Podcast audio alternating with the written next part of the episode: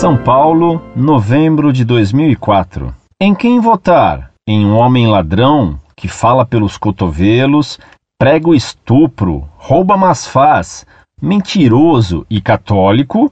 Ou votar em uma mulher de um partido comunista? Prezado Salve Maria. O site da Monfort não toma posição político-partidária. Você veja como se manobra o povo. Somos forçados a escolher entre dois. Sempre um pior que o outro. Nesses dilemas, a moral católica manda escolher o mal menor, o que não significa que se aprove o mal menor. Ora, a defesa do aborto e do comunismo implica em excomunhão. O decreto do Santo Ofício, de 1949, que proibia sob penas gravíssimas apoiar o Partido Comunista e o marxismo, nunca foi revogado e está em vigor. O senhor veja então o que lhe dita sua consciência. Vou ler para o senhor a recente condenação ao voto em candidatos abortistas. Um católico votar num político abortista? Responde o cardeal Alfonso López Trujillo, Cidade do Vaticano, 3 de outubro.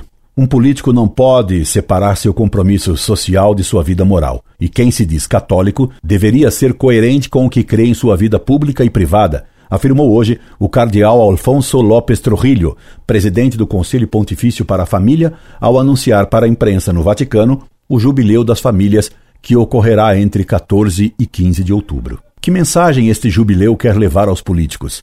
Perguntaram os jornalistas. O cardeal respondeu com outra pergunta: Mas o que é um político? E acrescentou: Como pode um político separar sua vocação social e profissional de uma sã antropologia, de uma visão que responda às aspirações mais profundas do mundo. Um político, dizia Aristóteles, é um arquiteto da sociedade. Não se pode observar a ação de uma pessoa pública, sobretudo em matéria do direito da família, sem perguntar-se qual é o bem que busca, como são os filhos ou filhas, os pais de família que querem construir no futuro.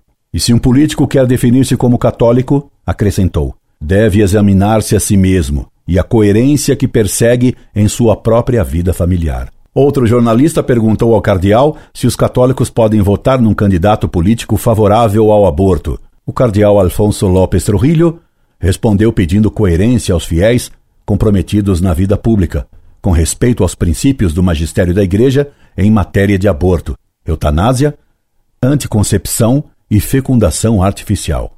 Recordando que o Papa João Paulo II já tocou nesse tema em vários documentos, o cardeal colombiano explicou: sem respeito pela vida, tudo desmorona.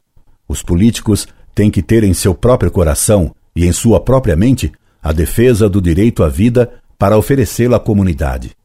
Sem esta defesa, o político, ao invés de contribuir com a construção da sociedade, a destrói. Por isso, o purpurado exigiu também um mínimo de coerência dos católicos que devem ver o que é que propõem os políticos nos programas. Incorde Jesus Semper, Orlando Fedeli.